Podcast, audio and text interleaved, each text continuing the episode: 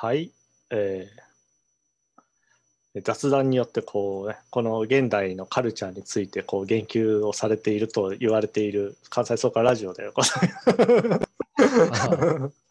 そうですね。トークライクビーツによるとあの、ね、あのオノマトペ大臣が最近のカルチャーについて言及することの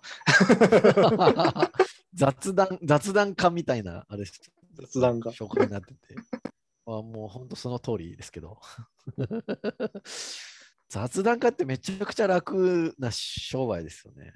いやーすごいですね。いやこのまま このまま名も名を上げてあの話した内容がヤフートップとかニューススポーツサイスポーツ新聞ニュースサイトに載るタイプの人間になっていあってください。いいっすね。理想じゃないですか、本当に。オノマトペオノマトペ大臣。藤マジで野ただの君に マジでただのおじさんでもなれる夢のような職業。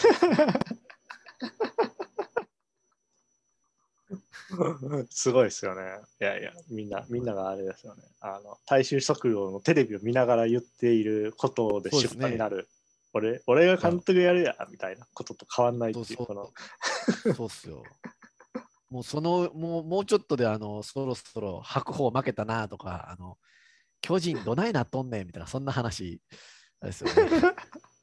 そしたら、って言った瞬間に、スポーツ新聞に、はい小野マトペ大臣が巨人に苦言、また負けとって書いて、こうあれ本日、関西総会ラジオにて、小野マトペ大臣30 36歳が、35歳、巨人戦について言及。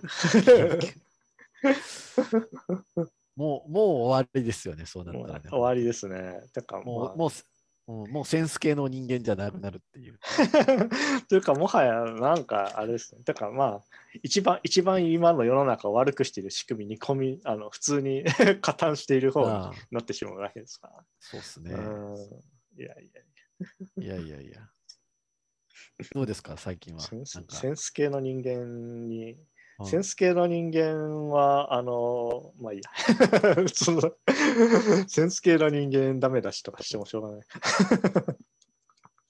いやいいじゃないですか。ままっちゃんどうですか、最近の？いやいや、まっちゃんはいいですけど、センス系の人間は、いや、あの、ダイナマイト聞きましたけど、BTS いいですねは言わないですよ、最近。常識的なところでって言って もの、ものすごい普通の話だよいやな。ちょだからそのいろんなね、気持ちになりましたよ。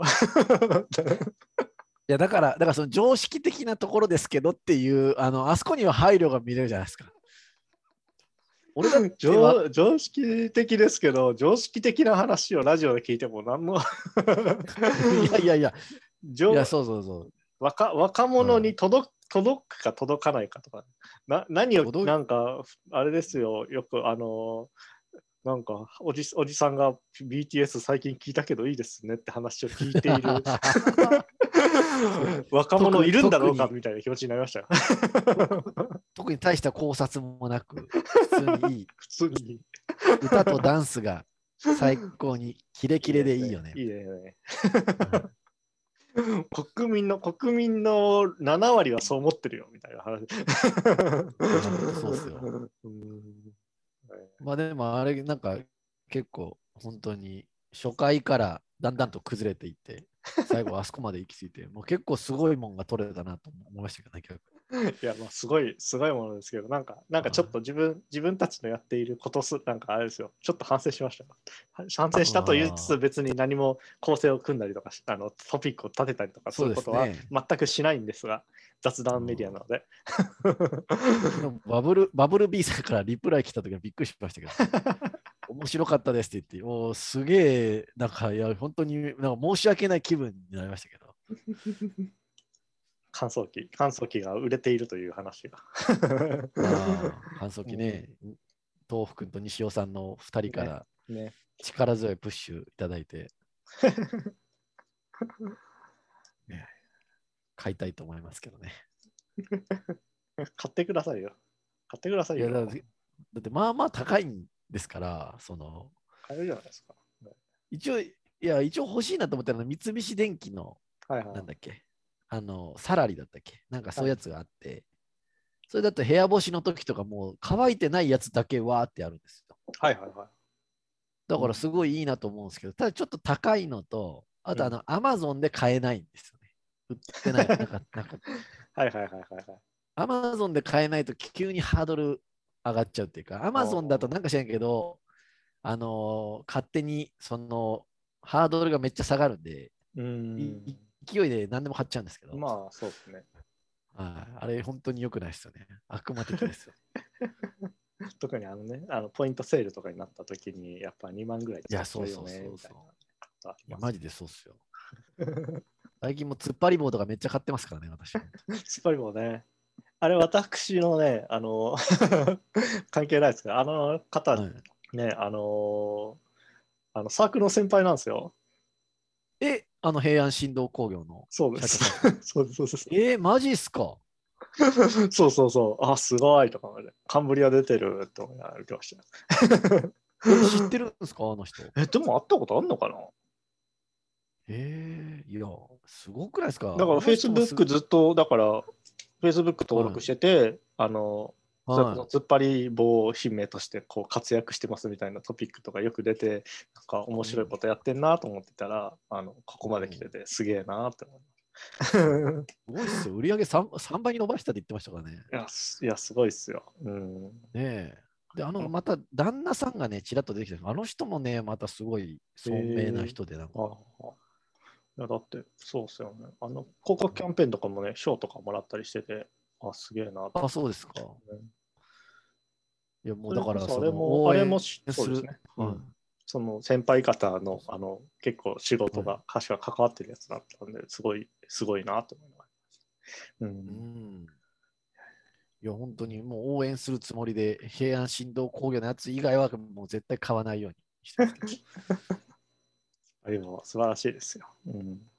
いろんなね、うんスペースを。突っ張り棒でね、あの、そう我が家、あの、おあれなんですよ、玄関あるんですけど、はいはい。まあ玄関はあると思うんですけど、まあ、ありますね。のうんそうそう突っ張り棒を2本こう横に平行にして、はい。あのその上にこう靴を置いてるんですよ、今。お、すごいですね。た棚にして。デッド、デッドスペースの有効活用ですね。うん。デッドスペースの有効活用。うん劇的に靴周りの環境良くなりましたよ、本当に。うんまあ、デッドスペース、どこあるかな？あ、でもこことかあるな。あでそうですよ、あのね、つ突っ張り棒できる場所なんかないなと思ってたんですけど、あ。はいはい。突っ張り棒絶対やらなきゃいけないと思いながら見てるとね、ここも突っ張りできる、あそこも突っ張りできるって言って、なんか、めっちゃなんか、ハイになるんですよね。ああ、すごいな。突っ張る、突っ張ることが男の勲章ですかいや、ほんとそうっすよ。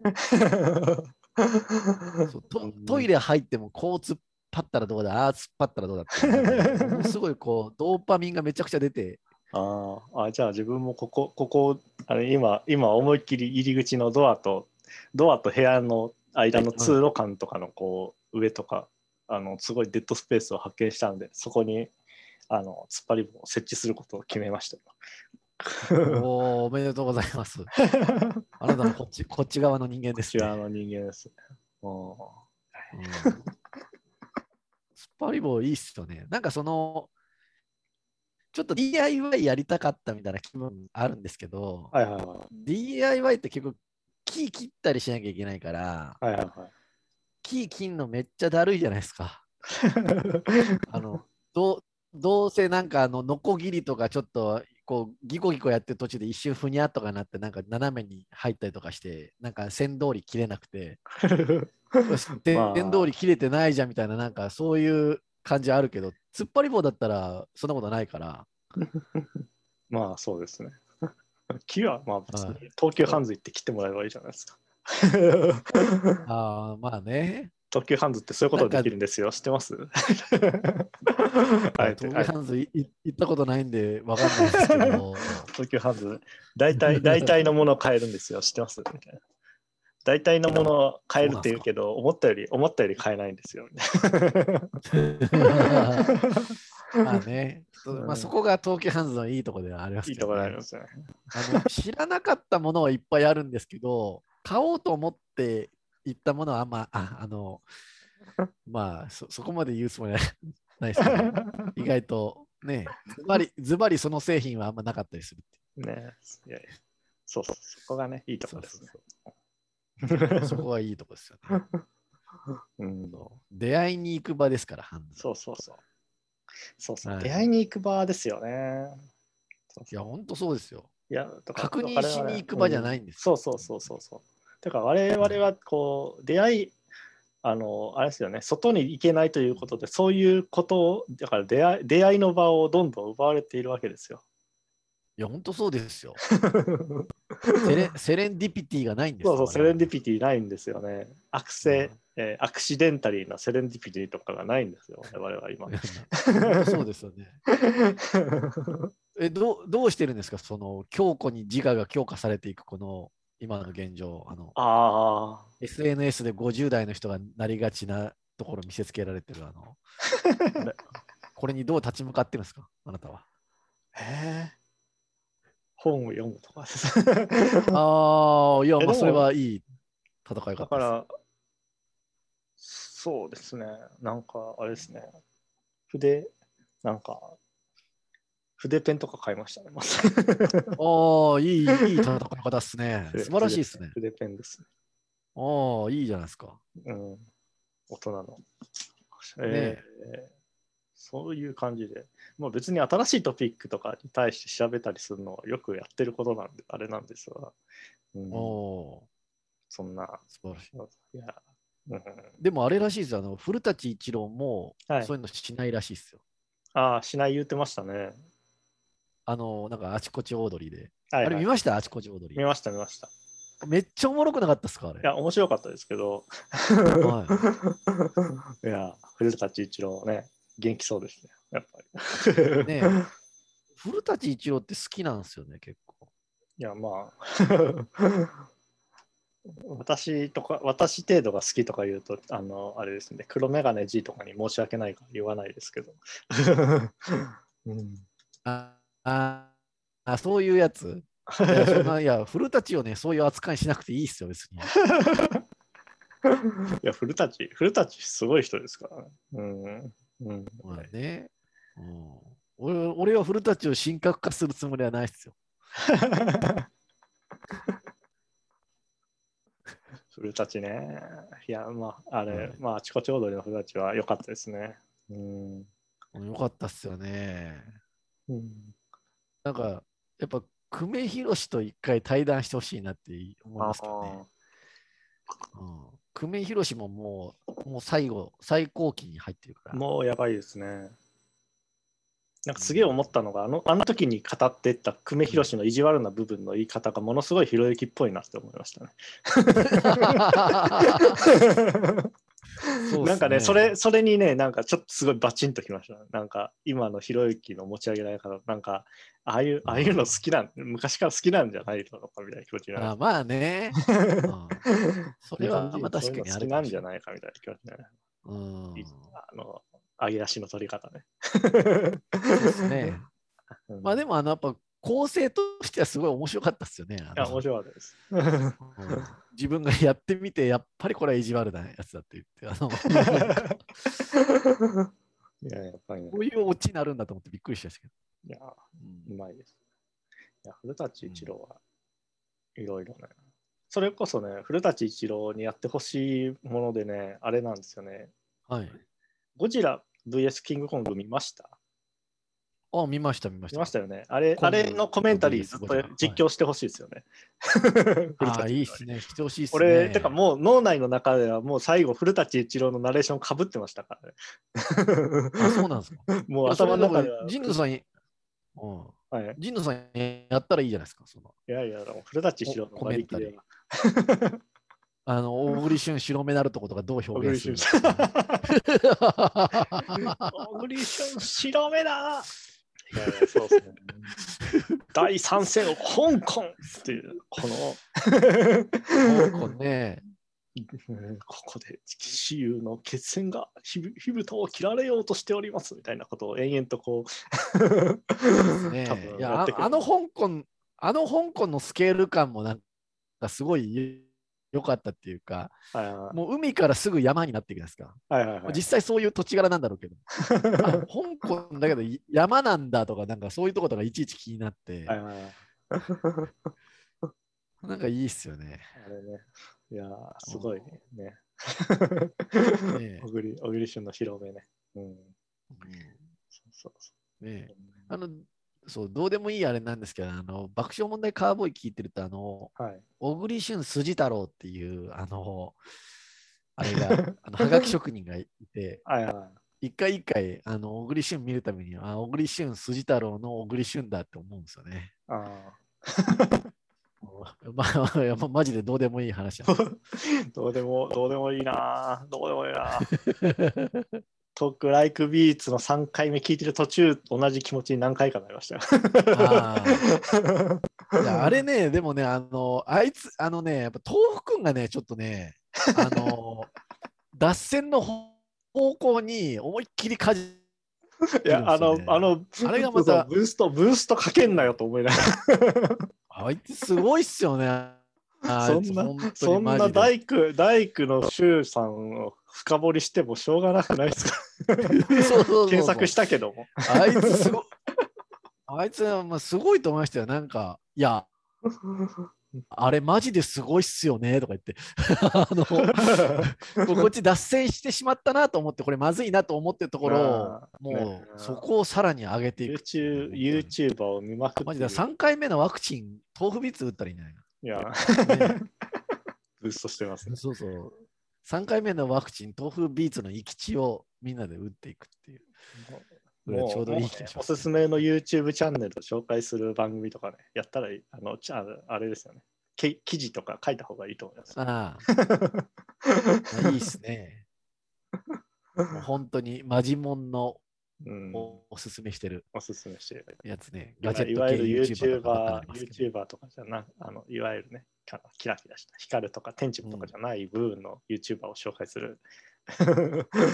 あ、うんいいじゃないですか。カカウンターカルチャーじゃカウンターないですか。カルチャー、カウンターカルチャーとしての YouTuber いいと思いますね。うん、うん、いいっすね。ぜひう、ん、そういう記事を書いていただければどうでしょうか。いや、本当に いいっすよ。うんまあ、でも確かにね、あのね、みんなどの YouTube 見てるかが気になるああ、出しますよねまあそうですね。結構見え方変わりますからね。ね。最近私はあの麻雀とか見てしまっているから、麻雀動画がすごいサジェストされて、マジっすか？すごい、すごい汚染具合を感じてますね。なんか麻雀とかパチンコとかめっちゃ人気らしいっすよね。本当に。ありますね。パチンコもありますね。麻雀もすごいですけど。うんええそれ見て面白いもんなんですか？麻雀のやつって。麻雀はね、結構面白いですよ。うん、あ、そうですか。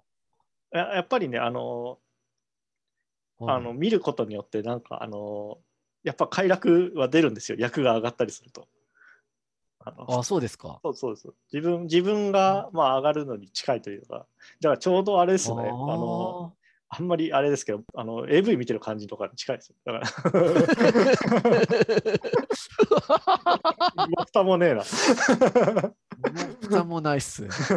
もうちょっと、もうちょっとぼかしたことを言うと、あのテレビのあのグルメ番組見てるみたいなもんですよ。あのああ、まあね。チチーズがとろーりみたいな。そうそう、こ先に言えよ。本当にそうっすね。ギャル曽根食ってんなーみたいな気持ちで見てるのと一緒ですよ。すげえなーみたいなもんですよ。うんあなるほどね。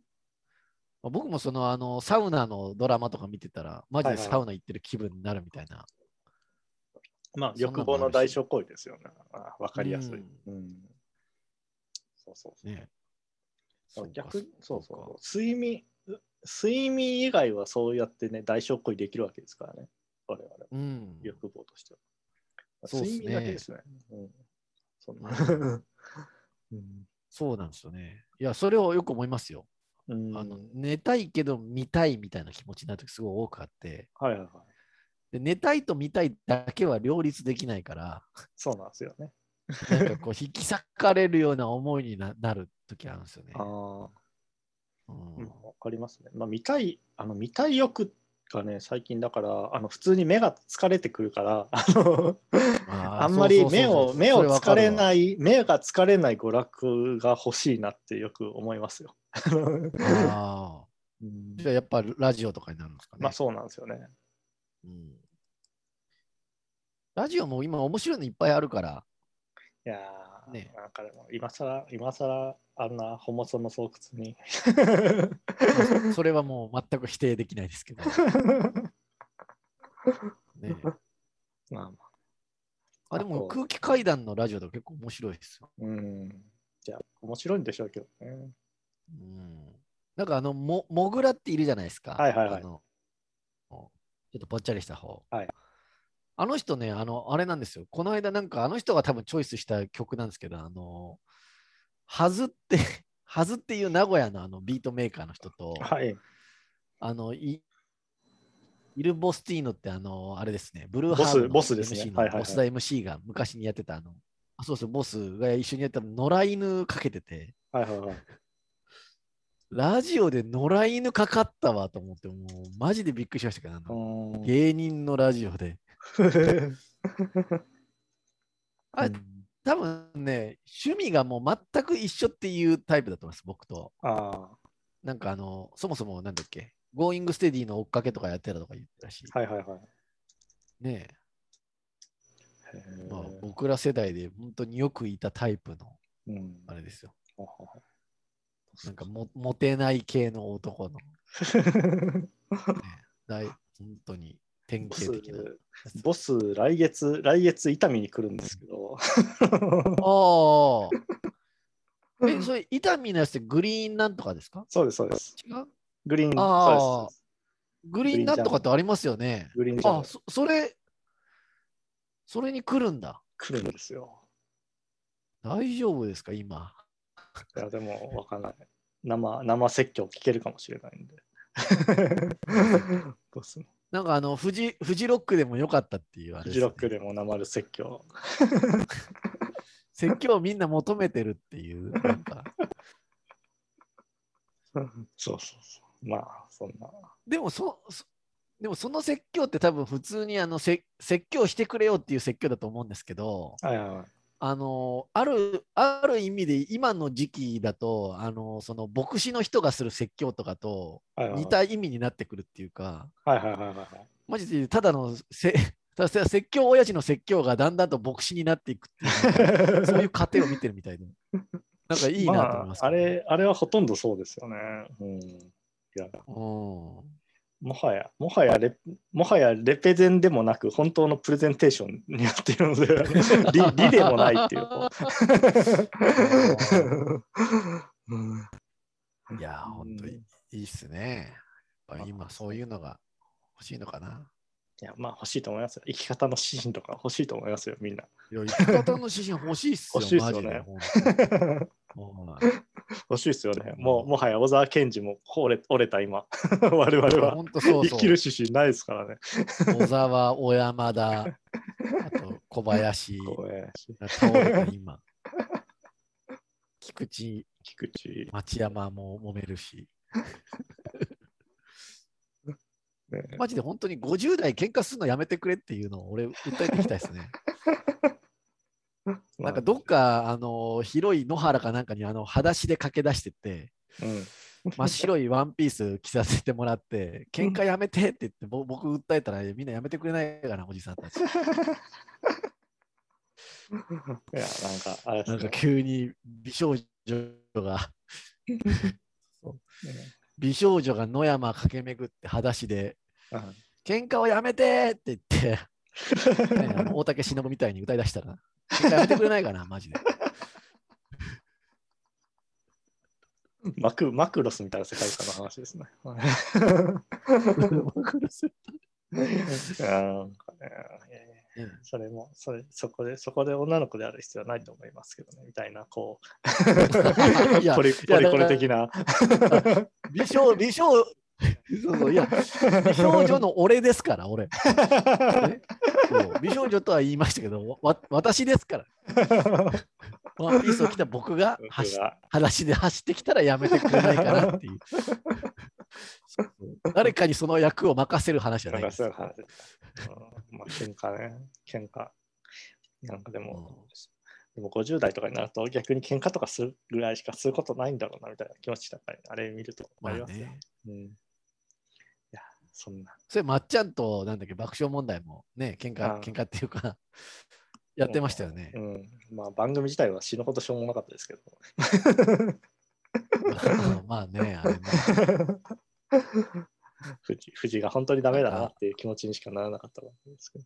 うんなんかね、あのーコロナなのになんかこの感じなんだみたいな、やっぱ気になるじゃないですか、ちょっと。はいはいはいあのツイッターってあんま意味ないよなとか思ったり、うん。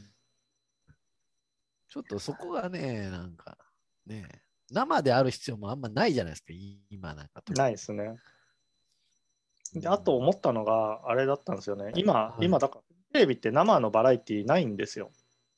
あワイドナショーもディレイ放送だし、いいともがなくなっちゃったんで、だから逆に生で、生でバラエティをさばける人って多分もうほとんどいないんですよね、あ、ああ、なるほど。現場とかで。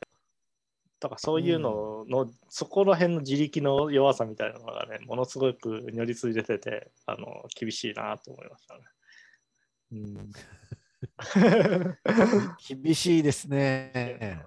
だって他の他の局というか特にまあ、はいあの6ちゃんはずっとアメアベマやってるし4ちゃんとかもあの割とうんブスター感謝とかやってるんで、全然そういうノウハウ残ってるんですけどもう多分富士はそういうの残ってないんだろうなみたいな気持ちになりましたよね。あれ見ておおーすごいな。じゃあ、そのなんか進行がもうえぐいみたいな感じでした？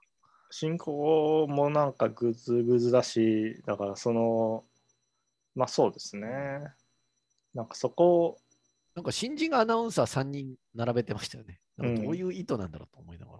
いや、あれとかもね、だから、あと、それこそ、まあ、爆問とかもだし、うまあ、あと後半、うっちゃんとか出しましたけど、正直、うっちゃんとか出したら、あの5分、10分で処理ししちゃいけないんですよ、本当は、普通に考えたら。そういうタイムスケそうなんですよ。ジュール5分10、うん、はい、そういう5分10スケジュール。分で終わったんですかうっちゃん。そう、そんなもんですよ。あの本当に、へちょっと来て、で、ちょっと喋って、そのままはけるみたいな感じになってて、そこ、そこさ、なんか、あの、どんな手使ってでもそういうのは引っ張るべきなんですよ、とか思いながら。なるほどね。そうそういうのを思ったりしました。そうか。うんおまあ、いいですよ。なるほど勉、勉強になりました。そうですよ。そんな感じでございますよ。はいやめましょうよ、その、なんかテ、なんだろうな。テレビ、テレビの話するのやめましょう。う。ねえ、本当そうですねう。ん。そっか。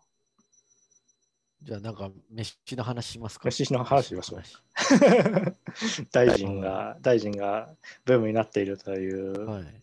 えー牛丼についてじゃあ。は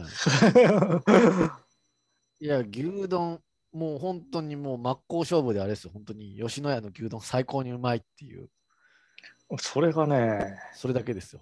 それがはねい、はい。吉野家うまいっすか？うわー、ちょっと問題発言じゃないですか。てか、吉野家の、あの、吉野家の米一番牛丼チェーンでクオリティ低くないですか？あああのね、いや、その米の話はしたかったんですよ。はい。あのいや 僕、今まで、今まで吉野家なんでハマってなかったかっていうと、その米に対して牛の割合がちょっと少ないんで、はい。その米だけを、多分僕、米食うの、あのまあおし、おっしゃる通り苦痛なんで、あの吉野家の米食うときって。なんで、あの先に米を半分ぐらいがっつり食ってから、その後肉を、肉の分量が多くなった時点でこう飯食ってたんですよ。はいはいはい。だから吉野家って別に僕は前から牛丼はうまいと思ってたんですけど、米食ってるだけの時間があるのがもう本当に苦痛で、うん。それが嫌で食ってなかったんですけど、はい。でも今その頭の大盛りとか、あとはい牛皿とかを追加で出す別で買って乗っけたら、したらこの分量が完璧になって、もう価格、あの、ルービックキューブの最後のピースがパーンとはまった瞬間みたいなうん感じでもう今ものすごい好きなんですけど、うん。だから米はあんまり美味しいとは思ってないですよ、私も。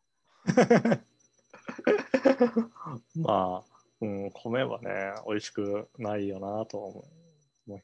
うん、吉野家はただあの紅生姜が取れ取り放題なんで俺はめちゃくちゃ紅生姜を入れて食いますけどね吉野家食うときは。ああ、それもいいですね。どっかのどっかのあれはあの紅生姜あのパックパック小分けで置いてるじゃないですか。どこ それはもう全然ダメっすよね。け。ダメですね。やっぱりね、うん、ああそうそう。紅生姜を理解してない人間のやることそうですね。よ。うん。ああ、そうか、そうか。でも、牛はあれでしょ？あれが一番うまいでしょ？吉野家が。まあ悪かないですよね悪かない。悪かない。でもなんか、牛丼も悪かないうん牛丼も悪かないですか。えーでもどれ、どれが一番うまいかって言われたらな、そんなううまさで食ってないからな。ええそうっすか。牛丼屋なんてうまうまいから、うまいと思って食うもんじゃないでしょ。えー、えー、牛いや、だってもう今もあれじゃないですか。けそう結婚もしてるともう牛牛丼屋に行くのうまいから以外の理由ないじゃないですか。まあそうですけど。いや、でも昼休憩の時に食うとかやってましたけど、えー、いや、俺嫌いなもん食わないな。うーんもう、もうあのまずいもんが食いたい時にまずいもん食うのはありますけど、そうじゃない時にまずいもん食わないですね。別にまずい、別にあのまずいまずいとも思ってないですけど、あのただただ単にこの時間に食えるものを選択肢として牛丼が出てそれを食うっていうだけであって、あのうまいから食うわけじゃないです。うん、えーでも吉野だからげえ？だからだから吉野家米米が米がいまいちだなっていう印象しかなくてあの頭の肉の味を今一生懸命思い出してるんですけどあの逆逆に他の牛丼チェーンの頭の肉ってどんな味だったっけってことをこう思い出しながら今考えてるんですが、お松屋、すき松屋家、中尾。中尾。ああうんなんかあれ？吉野家ですよね。吉野家吉野家結構甘め甘めなんですよね確か。イメージとして。そうなのかな？僕はもう、ああの、ある段階からもう吉野家以外の牛丼あんまりた食べないって決めたんで、なぜなぜあまりにも、あまりにも吉野家の味が自分にはフィットしたっていう感じですね。だから牛に対する信頼はもういまだに高いですはい。吉野家だから普通に吉野家と松屋があったら自分松屋選んじゃいますね。えだってだって味噌汁つくし。あーあのあの味噌汁ね。まあ確かに。10。10円の差ではちょっと考えられないクオリティのちょっとね味噌汁出ますね。ね。そういうそういう選び方になっちゃいますね。うん。うん、そんなまあ吉野家もね。でもあの本当にそのなんていうか頭の大盛りとか頼み出して思いましたけどやっぱあの飯って比率ですよね本当に。なんかあんまりこう見落とされてるけど、はい。これどのバランスで食うかって本当はすごい重要なことなのにはいはい。なんかあんまりそれをし指南してくれる人いないじゃないですか。はいはいはいあの美味しんぼとかそういうの言ってるのかもしれないですけど。いやーでもまあそうですね。それで言うとねあれですよ。あのーはい。スパイススパイスカレーの配分とかめちゃくちゃ悩みますよね。ああなるほど。あの 3, 三種類あるやつとかあるじゃないですか。あの好きなんですけど。ねま、混ぜて食うやつ？そうですそうです。あれあれどの段階でどの段階でどれぐらい食ってから混ぜてから食うかのこう比率とかすごいこう。まあ最後最後めんどくさくなって全部混ざるんですけど。ー 最後はそうなるんですがそこに行き着くまでのこう、ね、あのルートのこう決め方とかすごい悩ましいところではありますよ、ね。悩ましいっすね。なんかなんだっけ、スリランカカレーかなんかって、わーって並べて、それをこう、ですよね。何種類もバーって。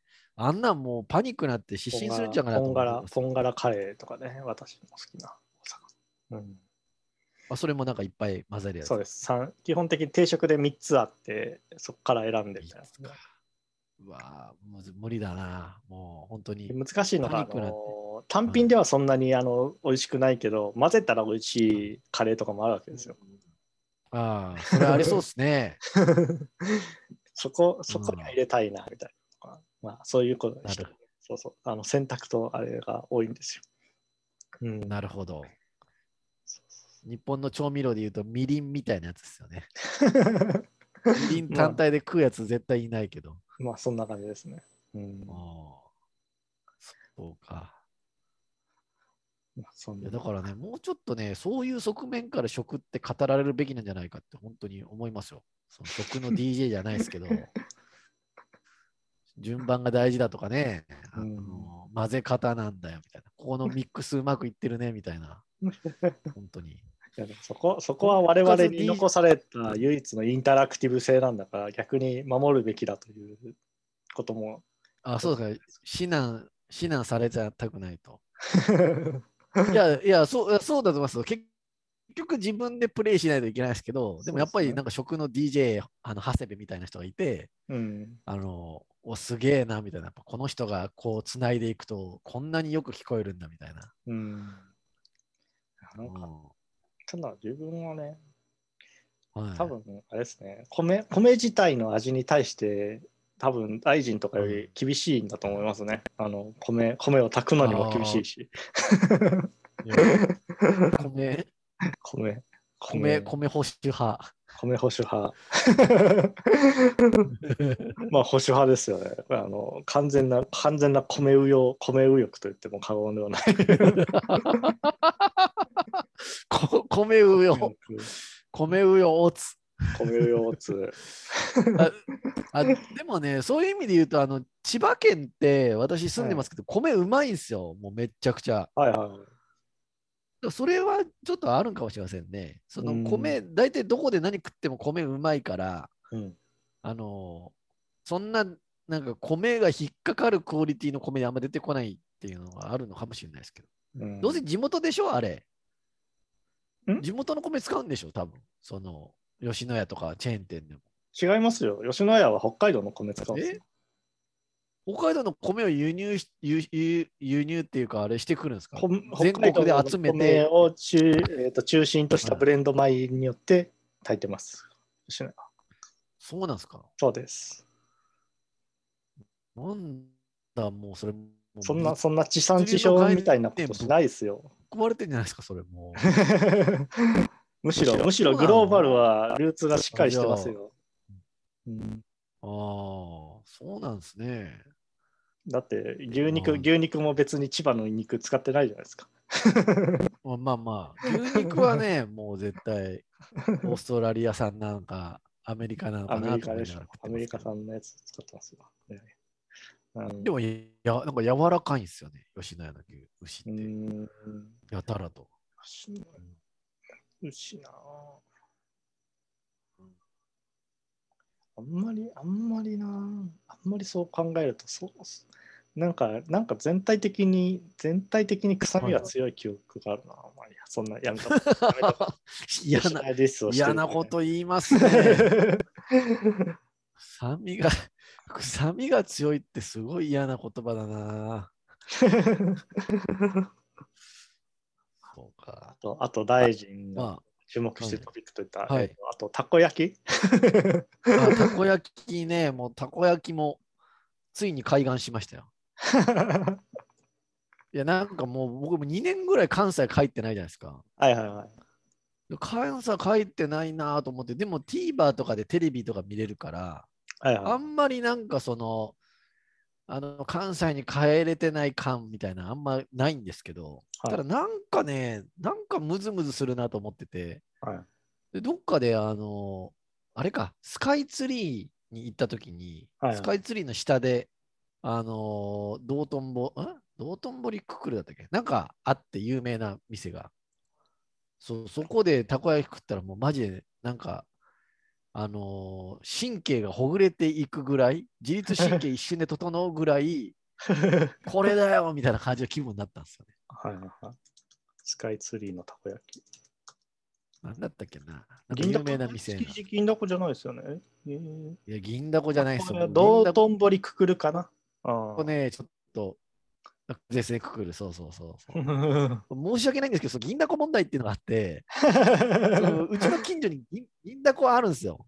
で、はいはい関東の人、銀だこめちゃくちゃ並んで食うから、はい。あのよっぽどうまいんだろうなと思って行ったんですけど、なんかね、上になんかね、じゃらじゃらしたもんの、チーズ乗っけるとかね、なんかね、ごちゃごちゃした、なんか和風醤油かけますかみたいな、なんか、何を言ってるるんだ、君はと。うん。いうようなことを結構聞かれて、で、はい食べたらなんか揚げたこ焼きなんですよ。そうですね。あれはほぼ揚げたこですね。揚げ、揚げたこ焼きってもうジャンル別じゃないですか、完全に。俺全、あのね、はっきり言ってね、ちょっともう、あの、全然好きじゃないんです、あれ。あ、そうな揚んですか？げたこ焼き。揚げたこ焼き。あああ。あのたこ焼きって、あの、もうやけどするぐらい熱いやつを僕は一回割って、うん。中のものをそれ広げて十分こう冷ましてから、はこの湯気の出方を、頃合いを見計らって、その半分に割ったたこ焼きに、このもう一回タコを戻して食べるのが好きなんです。い。品がないですね。えーいもうあのなん、もうなんと言われてもいいんですけど、もうそれはもう譲あれない食い方なんですよね。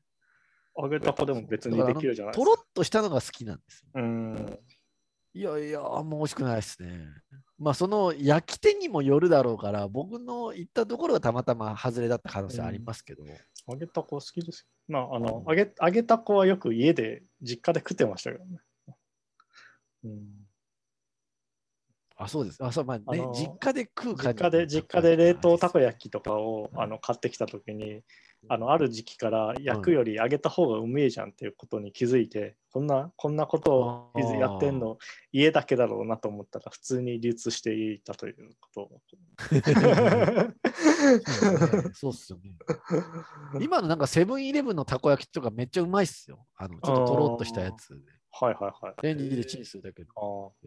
うちね、あのすぐ近くにジャンボがあるせいで、たこ焼き食おうと思ったら、うわー、出た。いいねジャンボになっちゃうんですよ。うん、いや、ジいや、だからあれでしょ、そそんな近くにあってたまに食べてるとたこ焼きなんて何とも思わないじゃないですか。そうですよ。そそばにあるものですよ。そうですよね。でも2年間たこ焼き食わんでたこ焼き食うともう泣けますよ、マジで。いや、まあそうでしょうね。ううんんああいうものこそ一番なんかあれなんだな、来るもんがあるんだなと。近くに近くにジャンボがあると家でホットプレート出す機会ないですからね。ああ、そうなりますよね。うんジャンボ、羨ましいな。ジャンボ。あいいですよ。まあ、たこ焼きね。ねまあ、そういうので言うと私はあの明石焼き派なんですよ。ああ、僕も、ああ僕もそそれを言っていいんだったら、明石焼きの方が好き。まあ、とろとろ、とろとろ感が好きだったら明石焼きになりますよね、それは。うん、明石焼きいいですよね。明石焼きいいっすよね。うん、いや、むしろね、僕はあのー全国的に普及するんだったら、明石焼きの方が普及するんじゃないのと思っちゃうんですけど、ああ。ね卵好きじゃないですか、みんな。そうですね。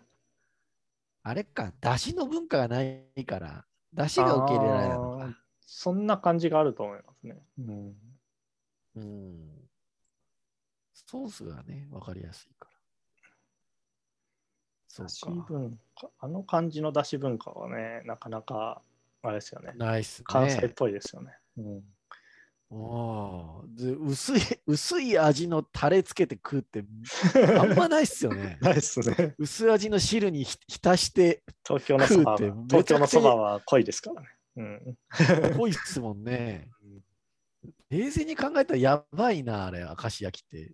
あのまあでも湯豆腐とかに近いです、ね。薄い食べ方としては。あそうっすよね。でも湯豆腐も基本的に味ポンっていうかポン酢じゃないですか。湯豆腐は強いですよ。え？湯豆腐つゆにつけて食うんすか？で京都のひょうたんとかそうですよ。あ、そうなんすか？そうです、そうです。いや、僕、ポン酢でつけるやつしか食ったことないわ。うん。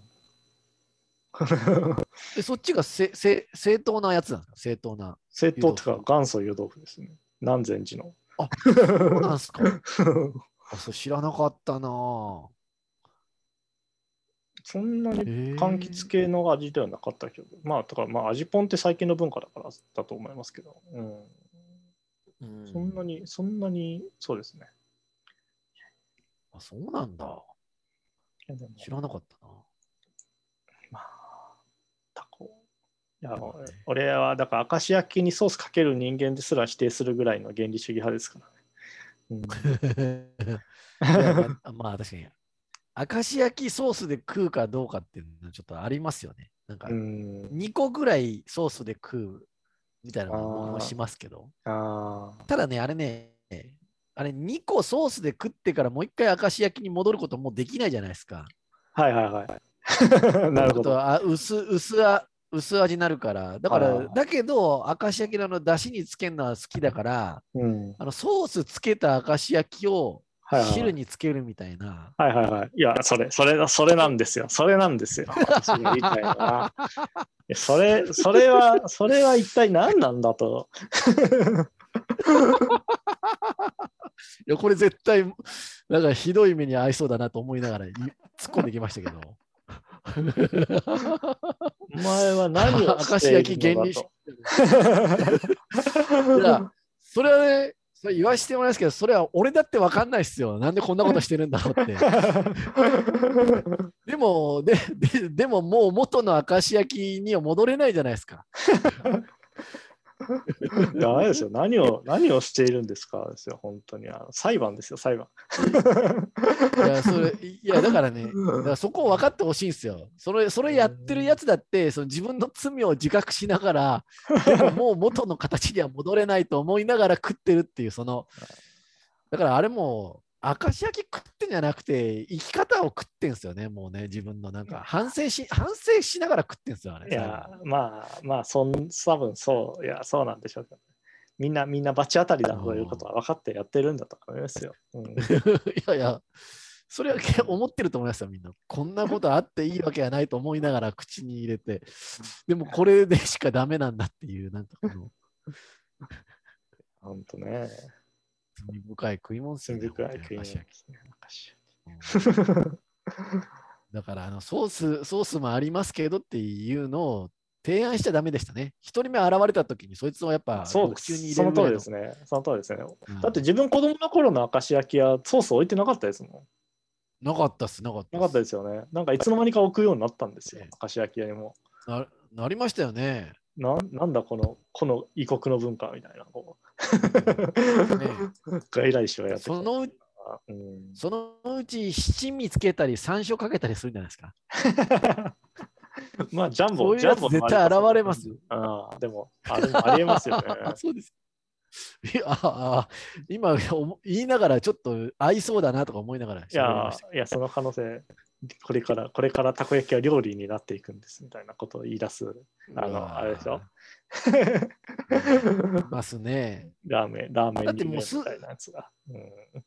だってすでに筋コンとかって結構なんかある程度あるじゃないですか。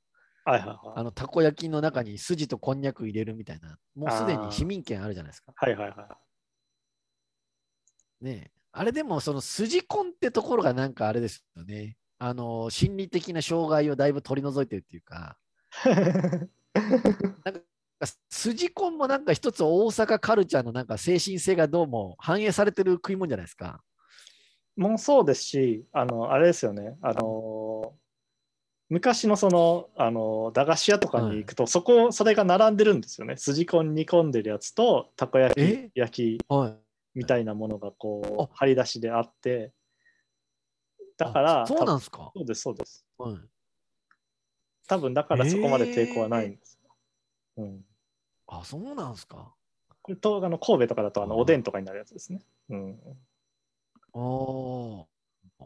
だからまあ、あれね、うまい入り込み方ですよね。まあそうですね。うん、うん。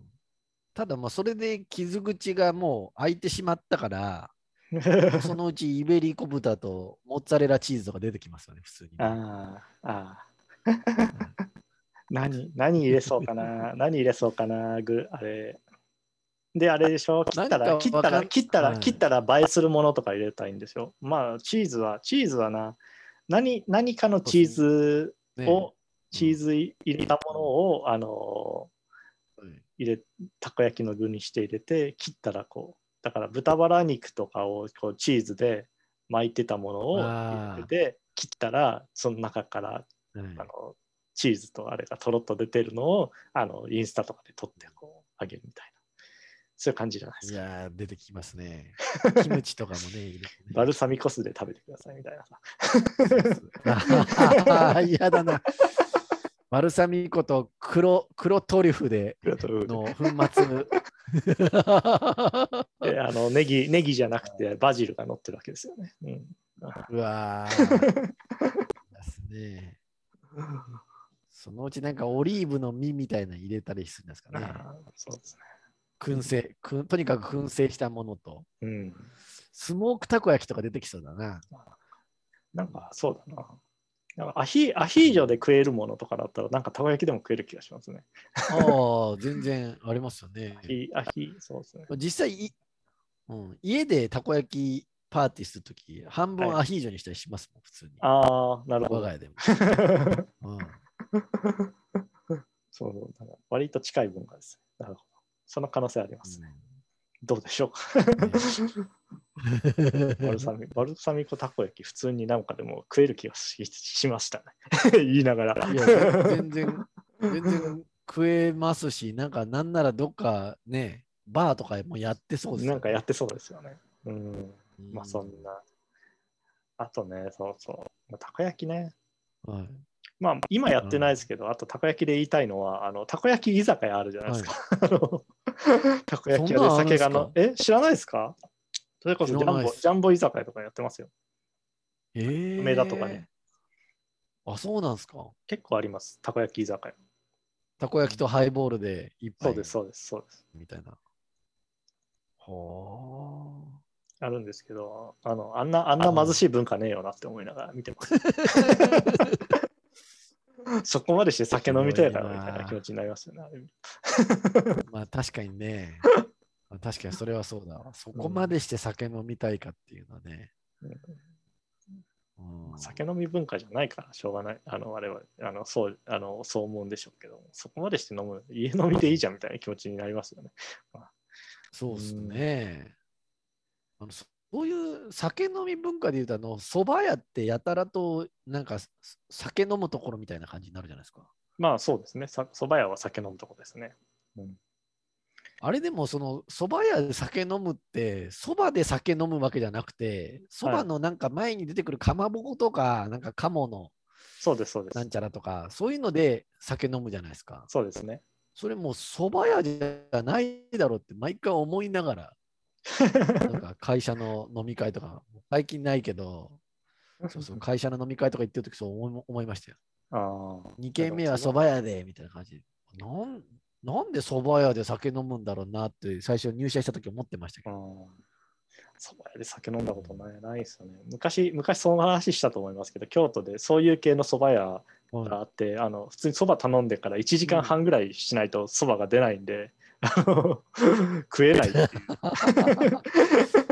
食いたいけど食えに行けないっていう話をしてましたね。うんうわーだからそそういう蕎麦屋ってあれですよね。1時間半ぐらい先に蕎麦頼んでおいて、はい、あのーそれまでの間にその突き出しみたいな頼んで食うってやつですよね。そうです、そうです。そういう文化のところです。うんねえそんなん教えてもらわんと分からんもんな。あの、なんだっけ、あの鳥貴族行ったら釜飯最初の方に注文あして言っとかないと、あのね、30分言っとかないとなかなか 出ててこない。そうそうそうそうそうそ そういう、そうそれと同じですよ。鳥貴族行ったら。とりあえずキャベツを頼んどくとおかわり無料でできるから頼んだああ、そうそうそうそうそうそう。鳥貴族行ったら、え。うん串ね串には3つしか入ってないことが多いからみたいな。2人で分けると2本頼んだ方がいいみたい いやそういうのありますよね。な、。うん、そう。うん。なんかそれ、この間ね、あのーちょっと、まあ、お、あのーえっ、と、なんだっけ、どっか、あのー東京の方のおしゃれなカフェに行ったんですけど、はい。あのー朝い、朝一で。はいで、なんか開店と同時ぐらいに入って、あのドリップコーヒーお願いしますって頼んだら、はいはいはい。55分かかって出てきたんですよ。ドリップコーヒー。それドリップコーヒーって、なんか、そんなことあります ?55 分かかんないと出てこないって。それはねないですね。それは普通に注文ミスだと思いますね、うん。いやいや、なんか途中で40分ぐらいの時に、ちょっとうん。ドリップコーヒーお時間かかるんですけどって言われて、うん。でアイスコーヒーにしますかって言われて、いやいや、もう寒いから、あの、あったかいもんだったら何だっていいと思ってるんですけどって、あじゃあドリップじゃないとダメですねとかって言われて、あじゃあじゃあ、まあお願いしますって言って。なんなんですかね、ドリップコーヒー55分って。なんでそんな遅れたんだろうなドリップ。だってお湯沸くの。わかんないですなんかあれだったんだろうな、うん、お湯がなくなったところかな、あうんですかね。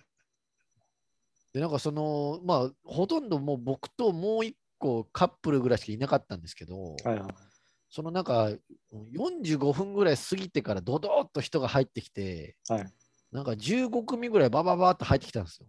はいで、みんなコーヒー屋だから当たり前なようにドリップコーヒー頼むじゃないですか。はいはい2組で55分だったのが、これ15組入ってきて、みんなドリップコーヒー頼んでんの、この店員さんとか全然断らないから、はいはいこれ俺絶対大変なことだなと思って、で、55分後にそのドリップコーヒー出てきたら、はいものすごい勢いで飲んで、はい。あの出てったんですけど、なんかもういたたまれなくなって。はい、絶対やばいじゃないですか。うん。いやもしかしたらそれです大量大量に入れたのかもしれないですよ。あのマクドナルド式なのかもしれない。あ、そういうこと？うん、あ、じゃあ、若干その可能性僕だけが犠牲になって、だからあそういうことえっとねか。オオープン時にはいセットせずに、あの、はあの、あれですね、は三宮時代、時々ありましたね、そういうこと。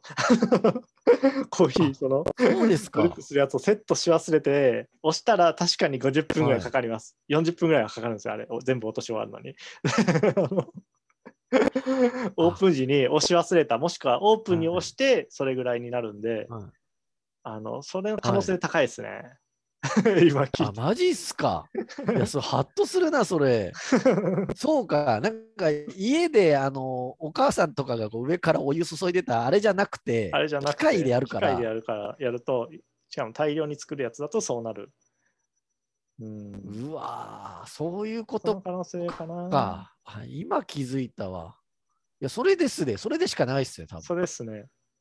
あじゃあなんだよ。じゃあ55分待った上になんか、あのーこれもう、いたたまれない気持ちでものすごい勢いで飲んだの。本当になんか、ピエロみたいですね。悲しきピエロじゃないですか、お俺、一人で。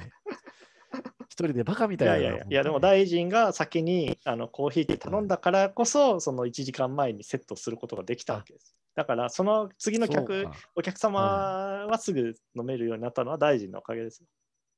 なんだ、じゃあもうお、俺のコーヒーじゃないですか、それもうほぼ。そうですよ、大臣の入れたコーヒーですよ。うわー、マジかよ。全然フェアトレードじゃないな。マジで。客まで含めたフェアトレード等しいですね、本当にね。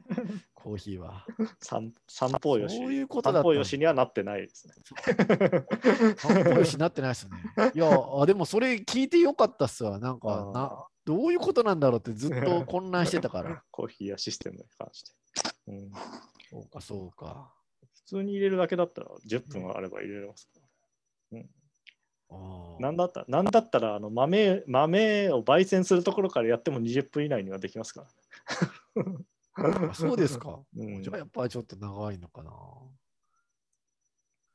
なんかでも、あの、ああいうね、あの、明らかに回ってない店に入ったとき、本当に嫌なんですよ、僕。あの、あまあバイトの人とかめちゃくゃ。ちゃ急いでるとか。うんうん、なんか、どういう心持ちでいたらいいのか分かんないですから、なんか、イライラするのも、まあ、それも実際にちょっとあるんですけど、うんあの、かわいそうだな、みたいな気持ちにもなるし、はいはいはい。いや、そうっすね。で、なんか、こう、と、そう、だから、なんかもう、かわいそうだから、もう、俺別に暇だし、いいよとか思って、もういいですよって言いたくなるんですけど、もういいですよって言われても困るんじゃないかなとか思ったり、うん。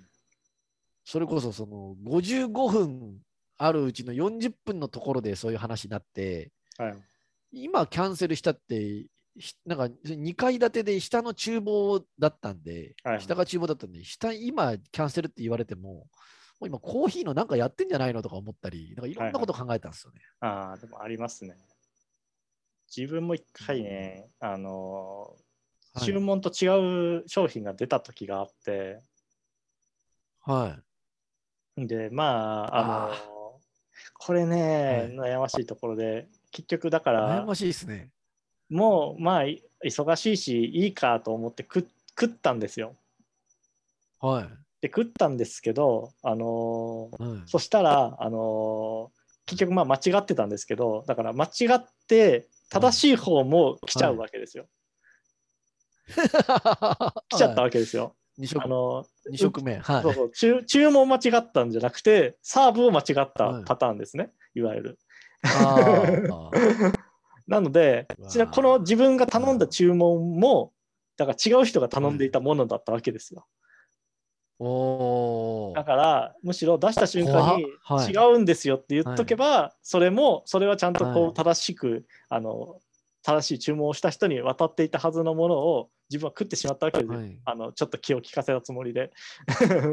はい。ですごい選択を誤ったなっていう気持ちになったことはあります、結局、結局そのね注文一つはあの、はい。余ってしまったわけですしね。ーうん それたそれ食べたらよかったじゃないですか。二食目いやいやフードファイターみたいに。あの人2食食ってたなってなる。うんただそれってそのもう一人お客さん、間違えられたお客さんはどうなったんですか？でだからもう一回作り直しで本来届くはずもう一回。作り直あしちゃんと言ってるんですかね。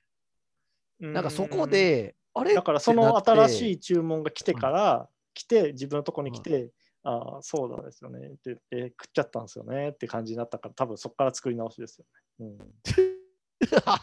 はい、ちょっとそれ食っちゃったんですよねってなったら、なんか陣野さんが悪いみたいになります、ね。そうそうなんですよそうなんですよそこなんですよ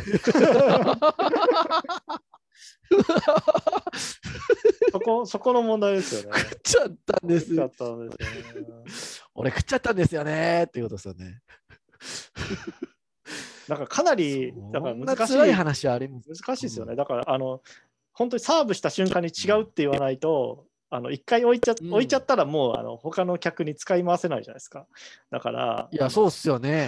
つば、つば飛んでるとか思われたり。そうそうそうそう2分ぐらい置いたら置いなんか置いてから「はい」って言って言ったらダメだダメじゃないですか。もうそれは使えないんでダメいや良心的な店だ。ー、それすげえ。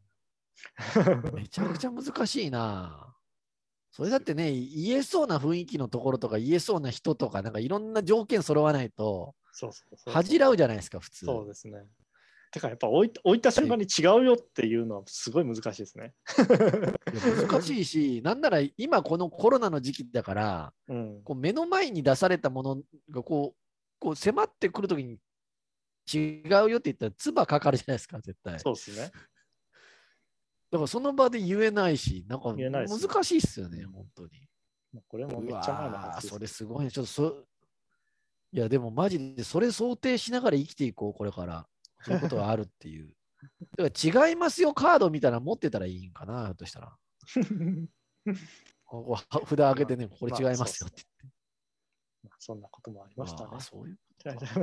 ま あそう、接客とかね、さすがにね、あのー正直接客なんて最低賃金ので働いてる人たちなんであの接客のサービスが悪いとか、こう別にクレームとかしたくないじゃないですか。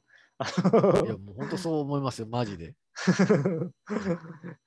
うん、そういうことを思ったりもするんで、それこそあのうん。大臣が食べログの接客に対する評価をによってひょ星を落とすことを起こるかのように。はいそうそうそう。まだまだ食べログ見てるんだ本と思ったりしましたけど、まあそれは置いといて。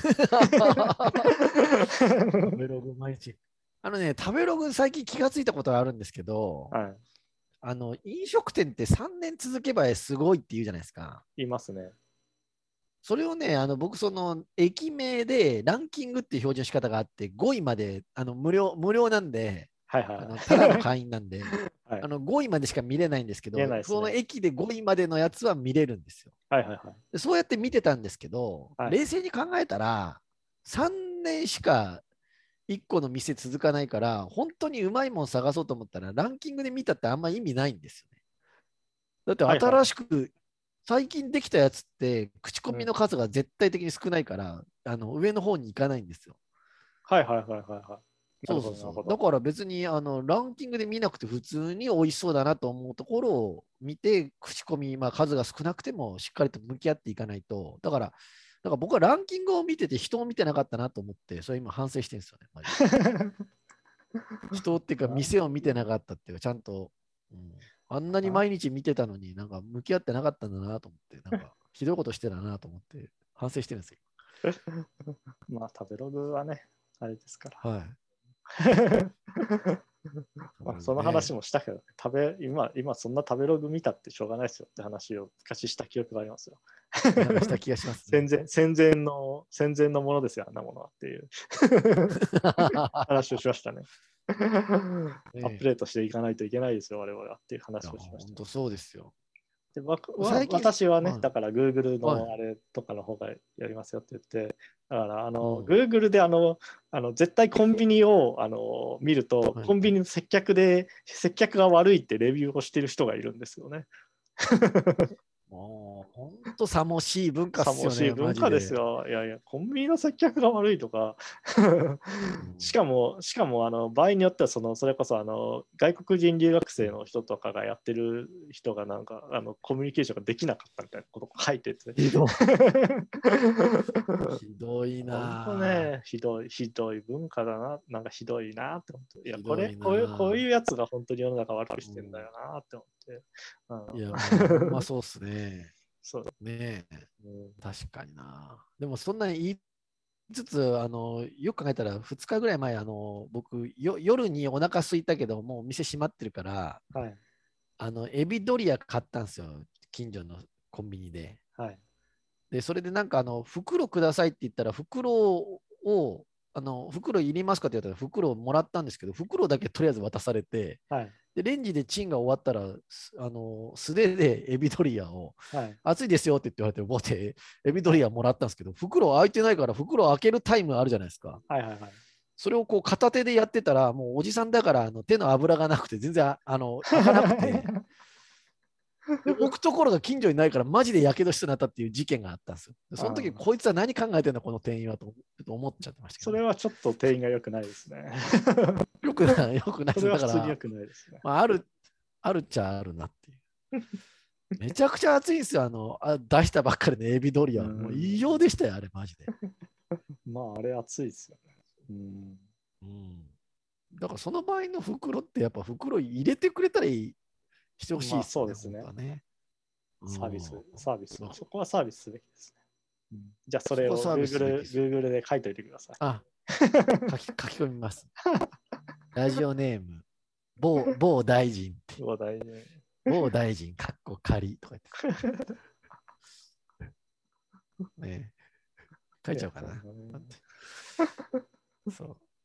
だけど、あの、いや、すいません、あの、そういう Google で言うと、あの、はい今 Google マップって、どっか行こうかなと思ったら、そこが今混んでるかどうかってあれ見えるの知ってます？なんか下の方、スラはいはいはいイドしていくと。はいはいはいはい。混混雑状況わかるんですわよ。かりますね。いや、すごいですよね。あれめっちゃ見てますよ、今コロナ禍だから。まあ電車とかもわかりますからね。うんえ、そそうなんですか？電車の混雑具合？わかりますわかりまえ、グ、Google で？す。Google で。ええあれ、え？どうやってわかるんですか？なんか多分データ的なものと報告によって分かるようになってええいや、なんかあのー車とかは、多分車が止まってる台数とかをこう上から見て、る。はいはいはい。ちょっとその車が空いてるとか、そんなで判断してんのかなと思ってましたけど、まあ人も一緒か。まあ結構データとか取れてるんだと思いますね。うん、へえそんな。ああいうの見ますよね、マジで。ちなみにそれで見て、あのー今日あの朝一私サウナ行ってるんですけど、はい。朝の5時 ,5 時半に5時半に起きて6時からサウナ行ってるんですけど、はい。それも、まあ、混雑してないって書いてあったんで、はいこれだけは言わせてもらいます。あのはい密密フェスには行っておりませんので、あの ね、密じゃないサウナ、それだけは言わせてもらいます。まあ、まあ、そう、そうええ思いましょう。私も、私もようやく2回目のワクチンを打てたんで、もう本当に。ああ、そうですか。。うん。どうでした？体調変化。特に問題なかったです。あの、ファイザーなんで、特にさらっと終うわわってしまー、って。出たよ、ファイザー。うちの奥さんもファイザーだったんですよ。はいなんもなかったし、うん。ねえ。そう。奥さんそんな体強い方じゃないんで、めっちゃ心配してたんですけど、はいはいはい。ねえ。そうファイザーだから何にもなくて、なんだちょっと羨ましいなぐらいの。うん。で、大臣モデルナなんですか？はモデルナでしたよ。そう会社の職域接種だったんで、いはいはあのだからほとんど9割ぐらいみんな何らかの熱とか出てましたけい。どね。うん大臣も出ました。僕も37度6分まで出て、はいはいただ薬飲んだらだいぶあのうん収まったんで、普通にはいは在宅で仕事しましたけど。い。ああ。そんな感じですね。ううんん。特に問題なく終わったんで。ねいや、ほんとね。とりあえず、とりあえずそれでほっとしましたよ、私は。うん。いや、だいぶほっとしますよね、実際問題。ううんん、これでこれでだか、らといってできできること、ね、これでフジロックにも行けるぞって思って、こ いいこと言いますねダメですけど、ダメですけどね。うんでもなんか、あれでしょ、10月、11月ぐらいからはワクチンパスポートを使って、なんかね、ちょっとそういう話出てますね。うん。あれでも、ちょっと聞きながら思ったんですけど、私、2回目打ち終わったの7月末なんですよ。はいはいはい。で、あの、11月ぐらいからワクチンパスポートで居酒屋 OK ってなったら、もう3ヶ月経過してるんで、はい。もう、がっつり効力失われてから行くことになるのかなとか思いながら、それいいのかなみたいな。え、3ヶ月でなくなるんですか、うん、え、なんか、うん、あの、ファそれそれこそ逆にモデルじゃなくて、ファイザーのやつしか研究結果ないですけど、3ヶ月ぐらいで4分の1とかなってるって言ってましたけどね、マジか抗体が。マジか。うん、まあまあ。うん、そうそうそう。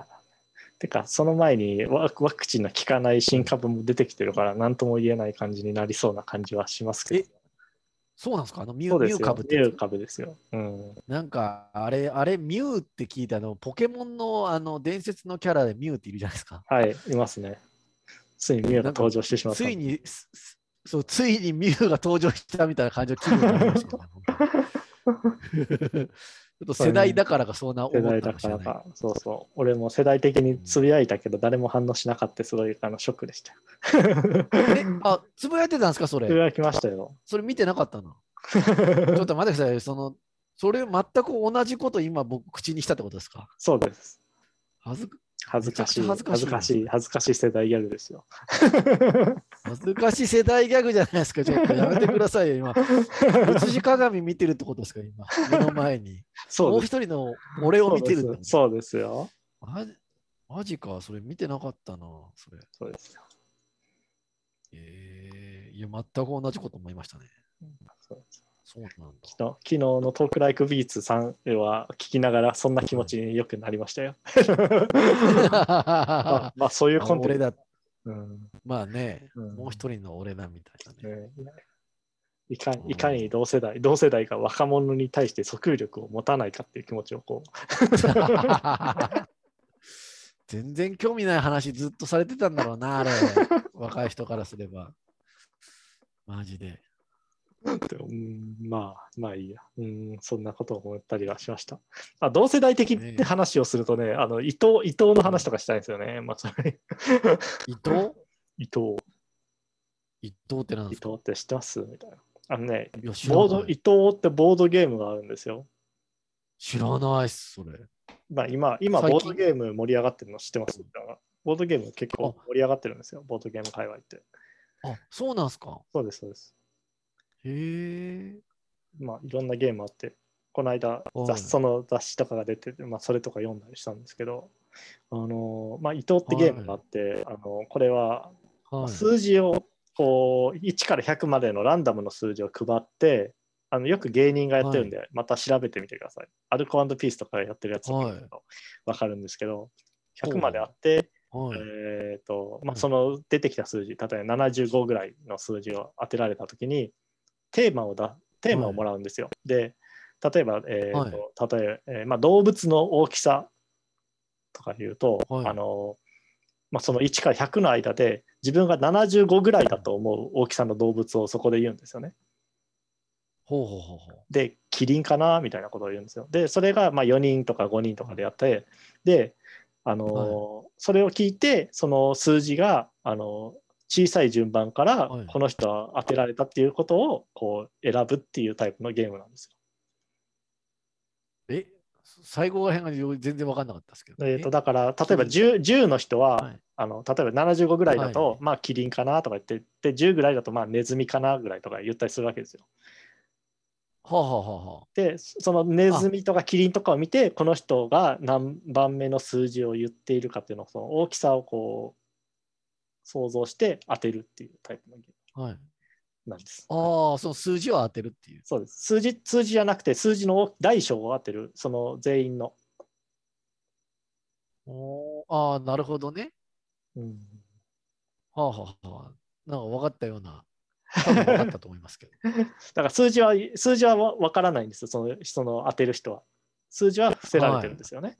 でおそらくこれぐらいの数字のことを言っているんだろうっていうことをあの想像してはい。小さい順から当てていくっていう。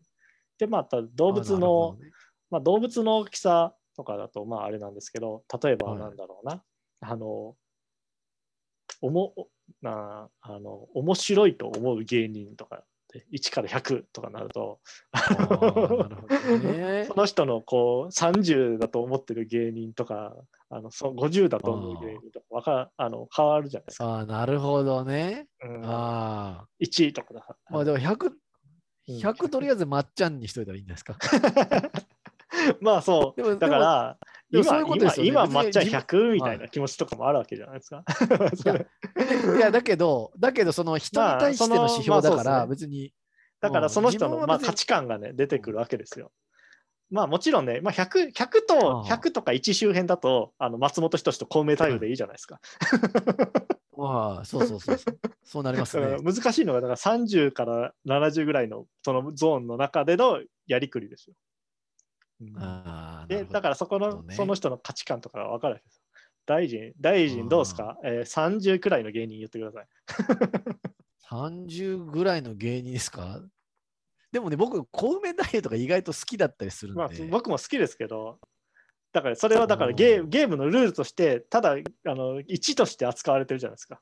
だからまっちゃんが100として扱われてるように、コメタイは1として扱われてるんで、とりあえず1に置いといていいや あそういう意味で言うと、パペットマペットとか30ぐらいですかね。ああ、なるほど。うんでもそうですよね。だからだから 1, 1の間でも、例えば小梅太夫と、えー今、はい今何か思い出したんですけど、あの旗ヨークって並べられたら、どっちどっちが上,、上なんだみたいな気持ちになるじゃないですか。そうですね。難しいですね。難しいですよね。まあ、そういうことをやりながらやるタイプのゲームですね。うんなるほどね。30、あそれ面白30パペットマペットか。30なうんうんぁ。30。30難しいっすね。30、30くらい本当に難しいな。50、50以下だからな。うん、ね難しいな、30。30。ポカスカジャンとか。ああ、ナス中西とかかな。うわき ついな。そんくらいのキャリアの人は出しちゃダメですね。もうちょっと若い人にしとけばよかった。そうですね。きついな。まあまあそういうことをやるゲームがある、あって、まあそこそこ人気があるんですよ、これが。のおー面白いじゃないですかや面白いな、うんわかりました。うんはい。まあ、ちなみにこの伊藤がですね、あのこのまあはいあのゲームデザインとかあの絵を描いてるのがですね、なんとね、中村充なんですよ。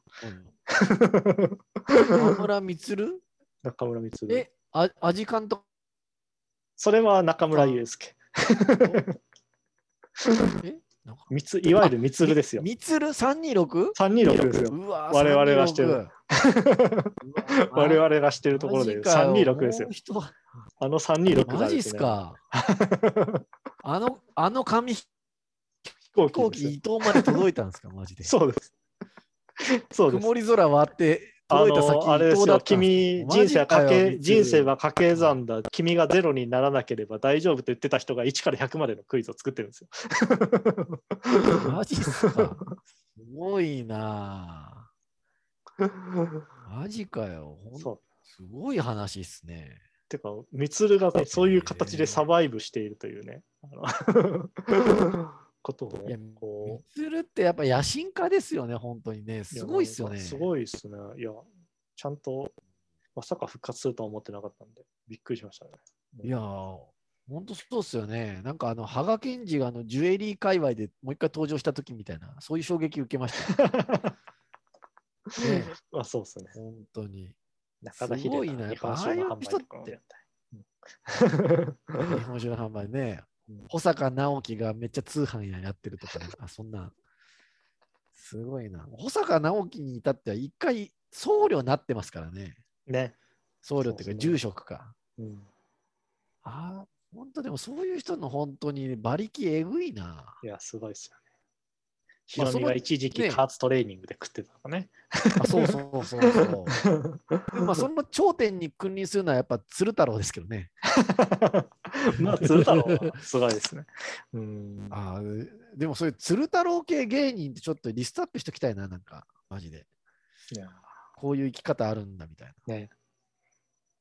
生き方、ねまあ、その話を、そうそうそう、蜜ろしたかったっていう話。ああ、いやいや、みつるが一等に化けたってすごいっすね。ねえ、蜜ろが伊藤化しているといや、すごいな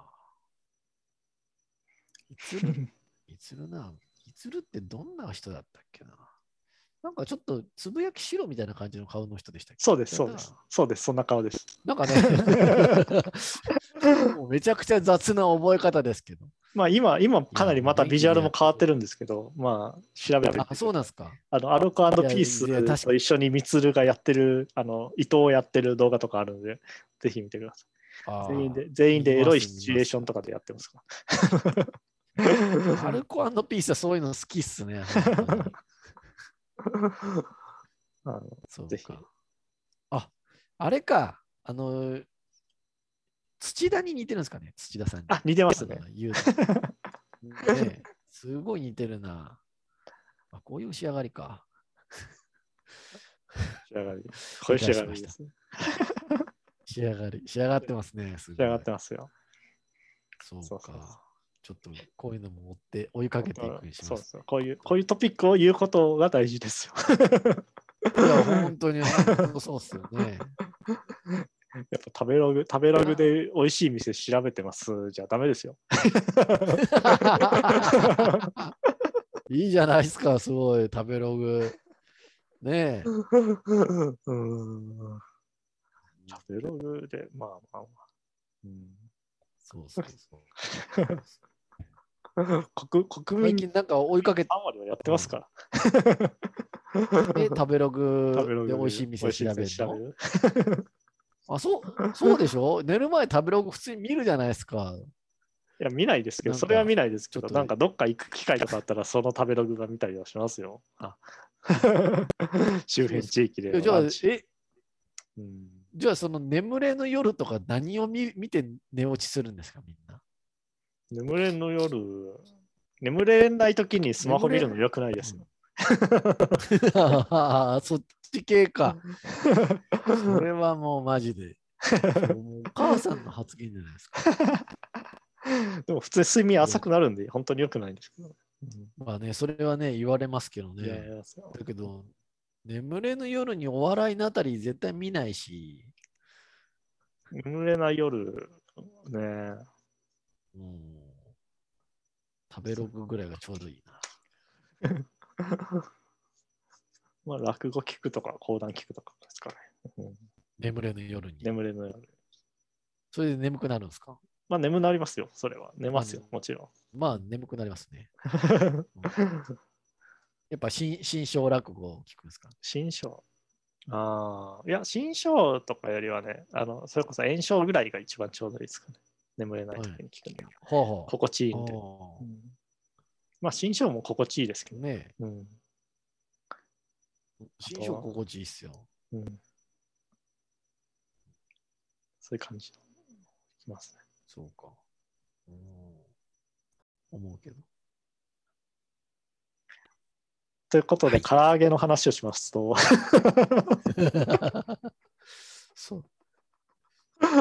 いろいろ、話いろいろ、いいろいろあった唐揚げの話。大臣、唐揚げ好きですか？まあ 唐揚げ、まあ好きでしたけど、はい。なんかあの、唐揚げ店増えすぎて、もうだいぶ、唐揚げ店増えてますよね。は あれね。なんだかんだ言って、地元の唐揚げ店とか、ほぼ、ほぼ私は制覇したんですが、あ、そうですか。やっぱ、あれ、その、これだけ増えても味違うんですか？結構違いますよ。うん、あ、そうですか。そうです。あのーなんかね、あの大量複製された感じがちょっとその昔からあるとことかは別に逆にいいんですけどはいはいはい。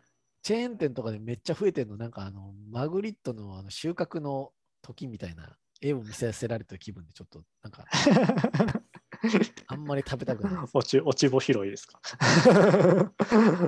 うん、うん。まあね、ガストとかもね、唐揚げ屋になってますからね、どんどんねどんどん。からよし唐揚げし。から唐揚げランキング1位、唐揚げしも行きましたね。うん。うん。いやからからよしはあの注文してからはい待ってる間、あのかガストのドリンクが飲めるのでみんな飲んだ方がいいですっていうライフハッああク それはいいっすね。これいいです。よ ただでただで飲めるんですか？そう待ち時間はタダで飲みます。今はもう多分飲めると思いますね。自分が行ったあ時はマジっすか？ここで待っといてくださいというドリンクとん頼んでいいんでって言われたんで、えー。あの野菜ジュースとか取れ取ってましたよ。あいいっすね。これ、ライフハック。皆さんぜひあ活用して4杯ぐらい飲んだらすげえ得じゃないですか？そうですね。得、損得を考えれば得ですね。もうそこに存在するの損得の感情しかないですよ、マジで。この後期をいかに得して帰るか。はい、喉を潤すなんてそんな生優しいもんじゃない。生優しいもんじゃないですね。はいまあ、ビュッフェだ。うーん。まあ、そんなそうですね。でございますね。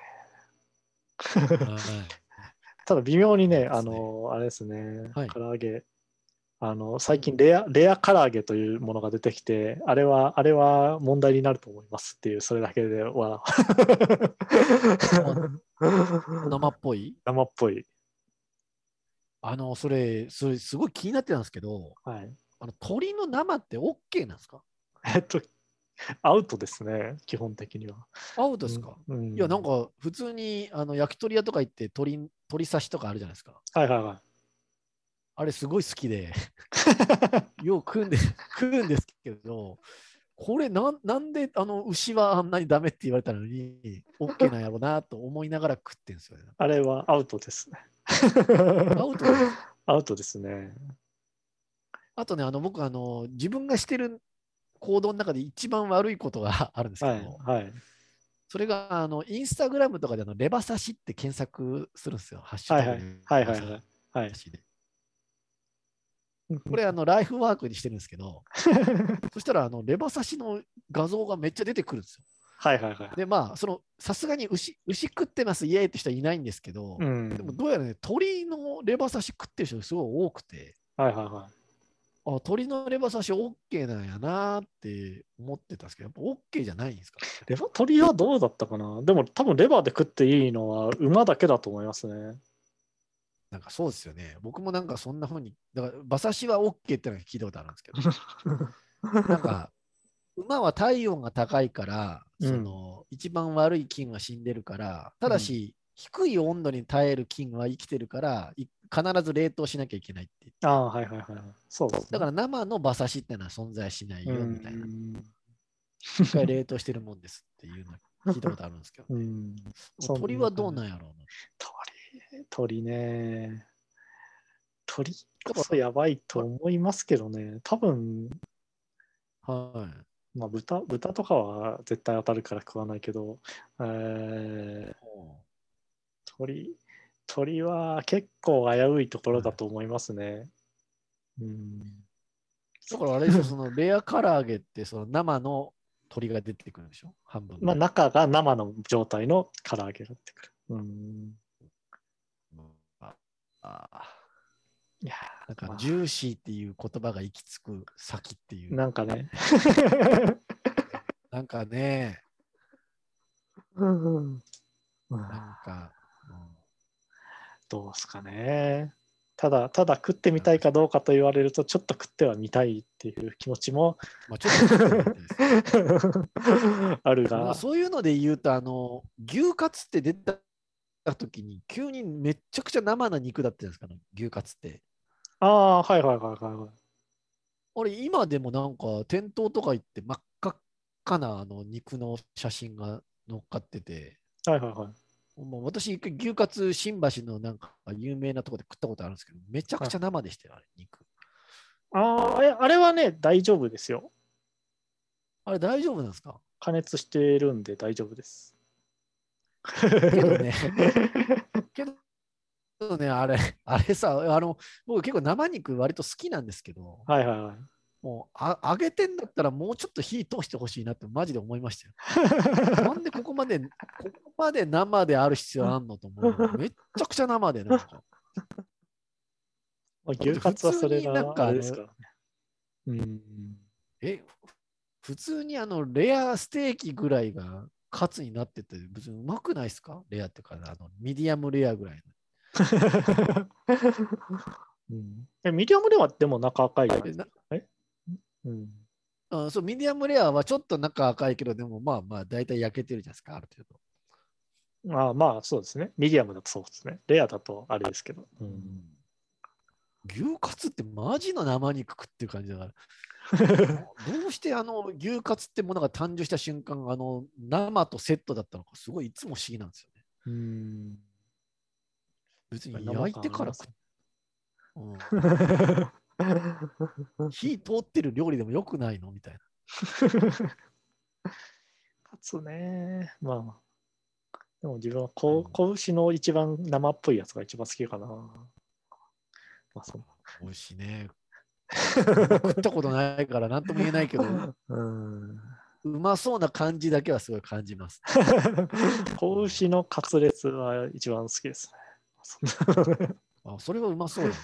子牛のカツそれも。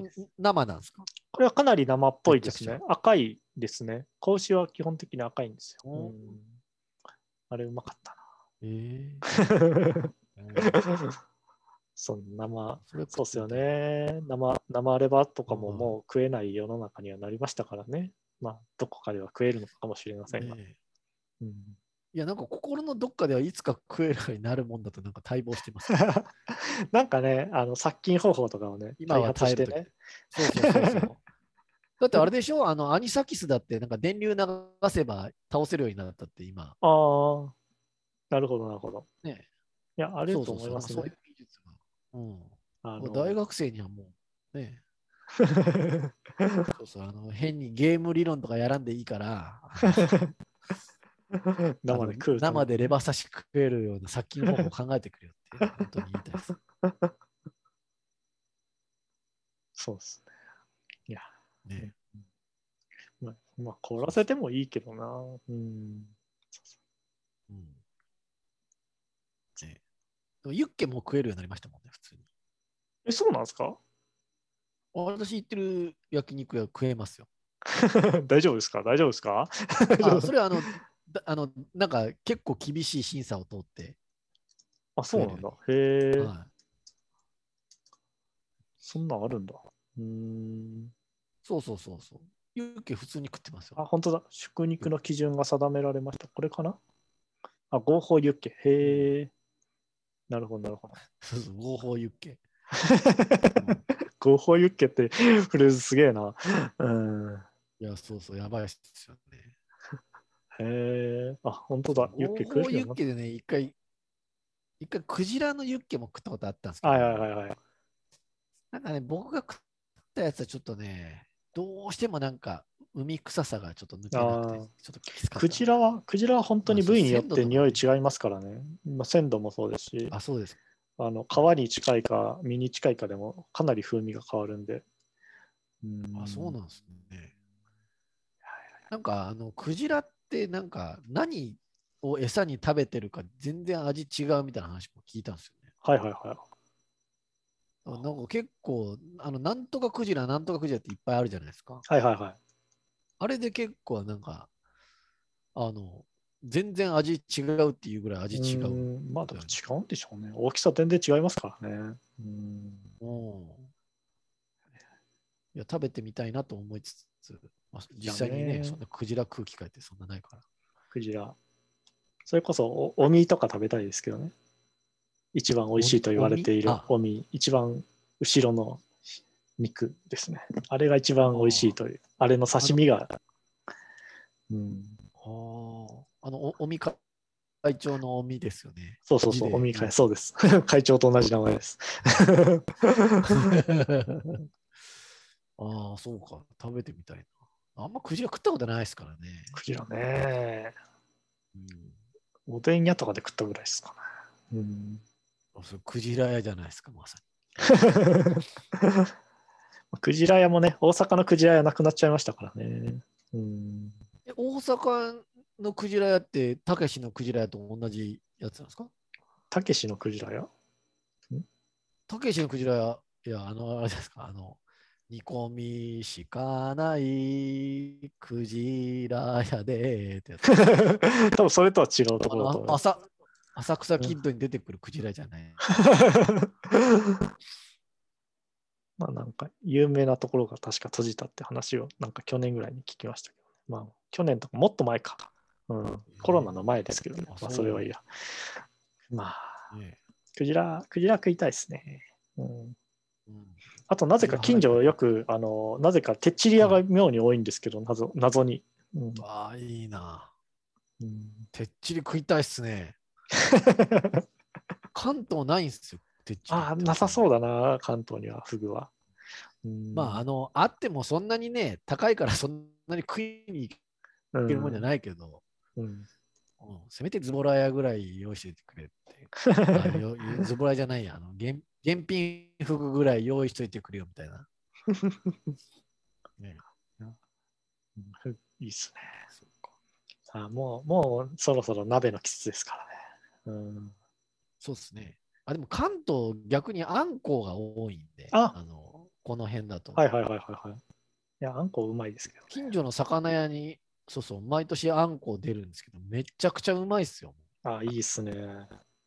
信じられんぐらいうまいなと思って食いますけど。あんこあんこ好きですね。うん。うん最近はもうこれで痛風ならないようにってお祈りしてから食うようにしますけど。まあ怖いですね。我々のスイッチはすでにカウントダウン始まってますからね。おそらく。そうっすよね。死へのカウントダウンすでに始まってますから。うんねえ。なんとなく親指がちょっとなんかしびれたような気がするときあるんで、めっちゃ怖いんですよ、ね。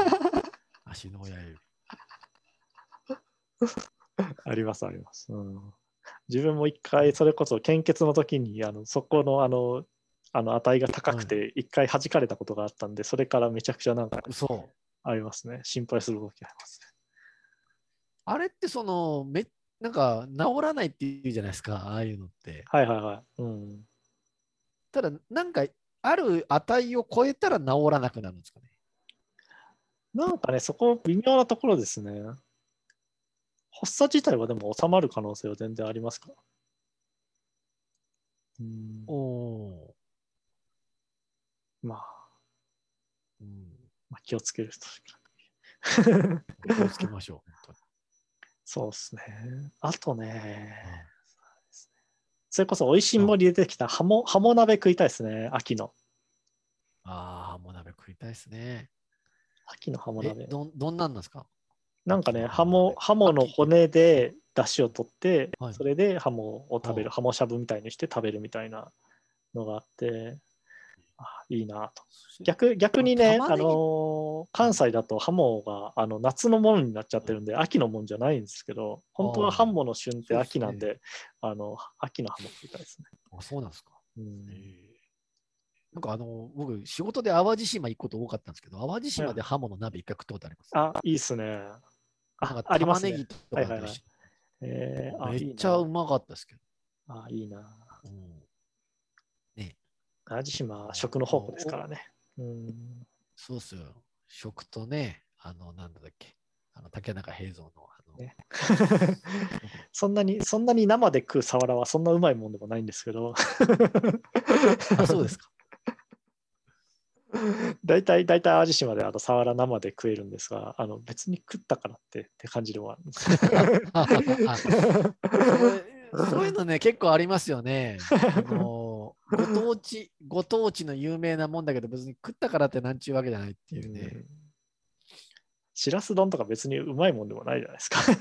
あいや、それ思った。しらす丼って、あの、生しらす丼って、あの、はいはいはいビジュアルの割にあんま美味しくないですよね。なんかうん ビジュアルに勝ててないですここれぐらい。い、そうそう、これぐらいうまいんじゃないかなと思ってるより、だいぶちょっと低いところでぶっいくから。ちゃけそうなんですよね。しらす丼、しらす丼食うんだったら、あの、あのご飯にちりめんじゃん山椒あの振って食った方がうまいなって いや、本当本当。怒られる、怒られるようなことを言うと、うんい、や、それ本当そう思いますよ。思いますね。あのあ、なんかね、僕、あの生しらす食った時に思ったんですけど、はいなんか、三杯酢みたいなものとあえて、はいその米はもうなしにして、はいそのままずるずるっといくようなやつの方がうまいんじゃないかあって、その可能性ありますね。うんねえ、はい。そうは思ったんですけど、まあ、生しらすそんな出会うことないから、ね、料理することもないから、ね。うん絶対に合わされない組み合わせなんですね。ですね。ちゃんと、ちゃんと生生食に戻ってきましたね。話が。ね、生食。うん、生食。そうっすよ。うん、なるほど。しらす丼はそっち、しらすは、生しらすはそっちで食った方がうまいと。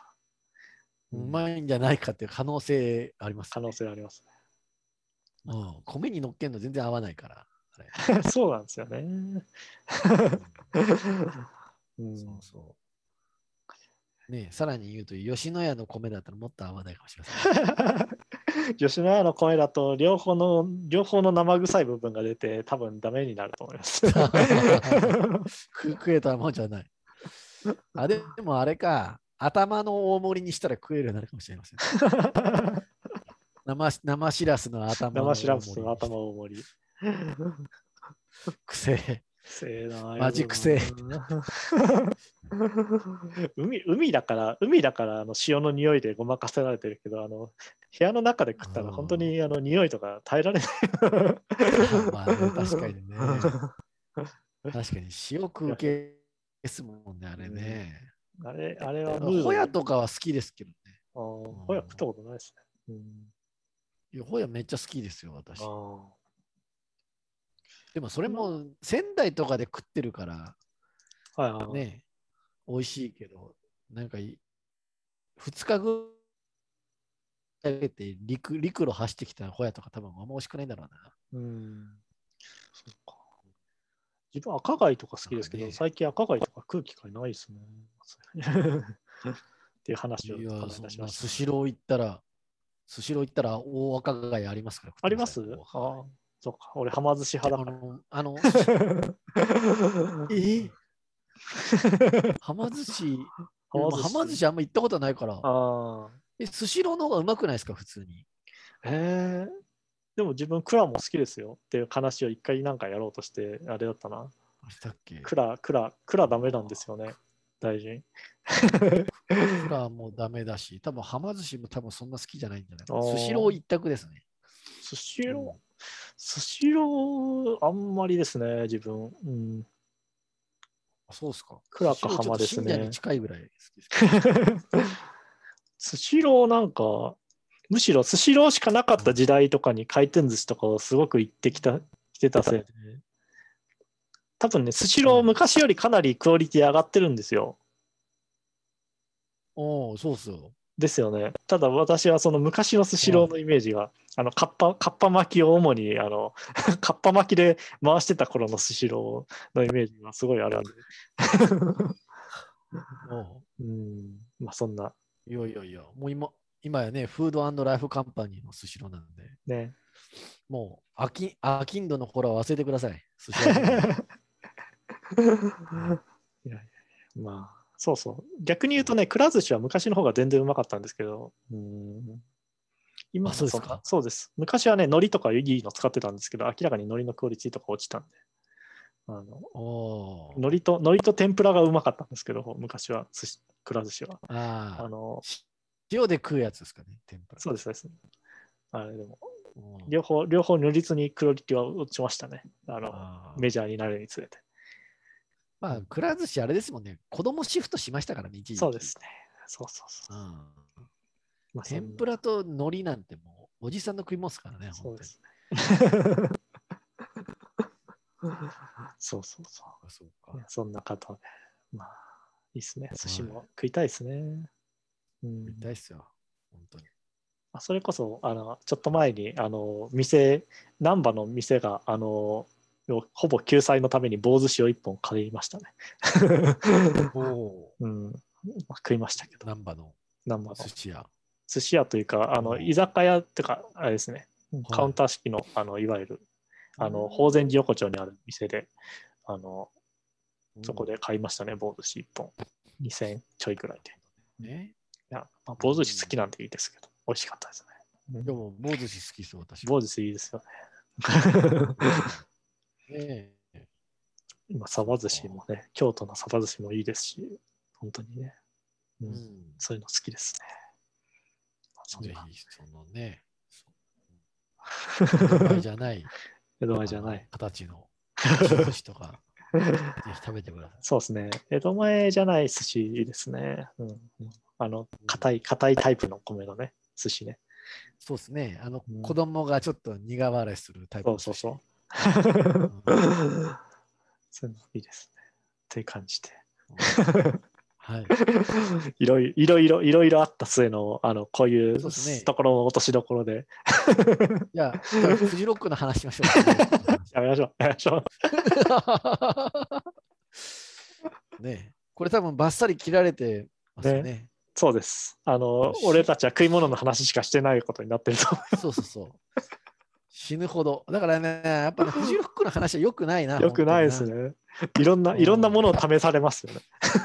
いやもうマジで、本当に、すごい。こんなにね、まあ、ねえ、まあ100人聞いたら100人ともなんか違うこと言いそうだしな。そうですよね。うん。うん多分どこから何を見てるかの観点がもう、そうですねこから合わ合わないですね。話に、うん、うん。ロックとはみたいな話とかになっちゃう人もいますからね。